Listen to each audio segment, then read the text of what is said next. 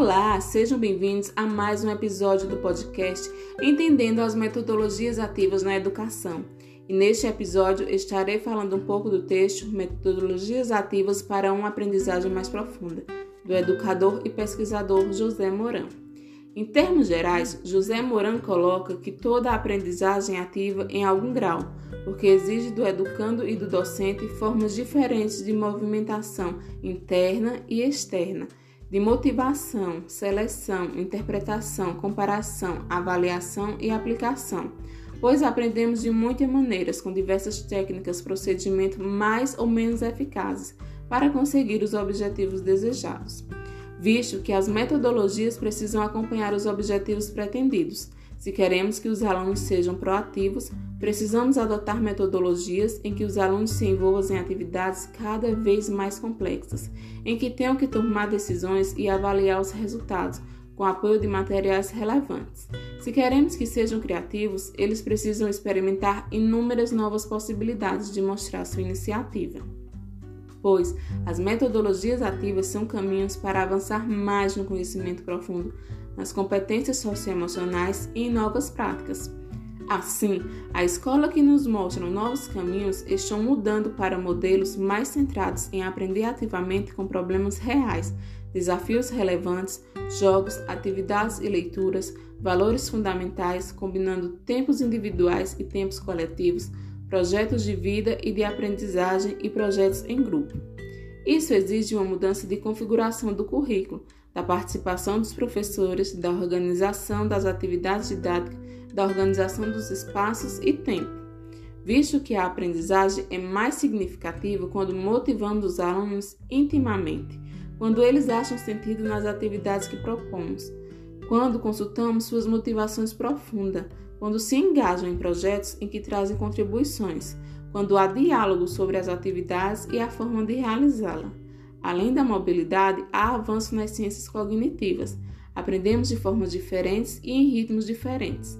Temos ferramentas mais adequadas para monitorar esses avanços. Podemos oferecer propostas mais personalizadas, monitorando-as, avaliando-as em tempo real, o que não era possível na educação mais massiva ou convencional uma vez que a tecnologia em rede e móvel e as competências digitais são componentes fundamentais de uma educação plena. Um aluno não conectado e sem um domínio digital perde importantes chances de informar-se, de acessar materiais muito ricos disponíveis, de comunicar-se, de tornar-se visível para os demais, de publicar suas ideias e de aumentar sua empregabilidade futura pois a convergência digital exige mudanças muito mais profundas que afetam a escola em todas as suas dimensões, como infraestrutura, projetos pedagógicos, formação docente e mobilidade. Dado que a chegada das tecnologias móveis à sala de aula traz tensões, novas possibilidades e grandes desafios. São cada vez mais fáceis de usar, permitem a colaboração entre pessoas próximas e distantes, ampliam a noção do espaço escolar, integrando os alunos e professores de países, línguas e culturas diferentes. E todos, além da aprendizagem formal, têm a oportunidade de se engajar, aprender e desenvolver relações duradouras para suas vidas. Uma vez que os bons materiais são fundamentais para o sucesso da aprendizagem e precisam ser acompanhados de desafios, atividades, histórias de jogos que realmente mobilizem os alunos em cada etapa que lhes permitam caminhar em grupo e sozinho, utilizando as tecnologias mais adequadas em cada momento. Com isso, o papel do professor é ajudar os alunos a ir além de onde conseguiram fazê-lo sozinho. Até alguns anos atrás, ainda fazia sentido que o professor explicasse tudo e o aluno anotasse, pesquisasse e mostrasse o quanto aprendeu. Hoje, a forma de fazer isso mudou bastante. Sobre qualquer tema, há textos, vídeos e animações muito ricos e variados que transmitem as informações básicas de forma adequada. O professor seleciona os mais relevantes e elabora um roteiro orientador para os alunos no ambiente virtual. Os alunos leem, veem e fazem alguma atividade prevista, e em classe, o professor ajuda os alunos na ampliação do conhecimento prévio que eles trazem e adapta as atividades aos grupos e a cada aluno, sempre que possível. O papel do professor é o de ajudar na escolha e validação dos materiais mais interessantes roteirizar a sequência de ação prevista e mediar a interação com o grande grupo, com os pequenos grupos e com cada um dos alunos.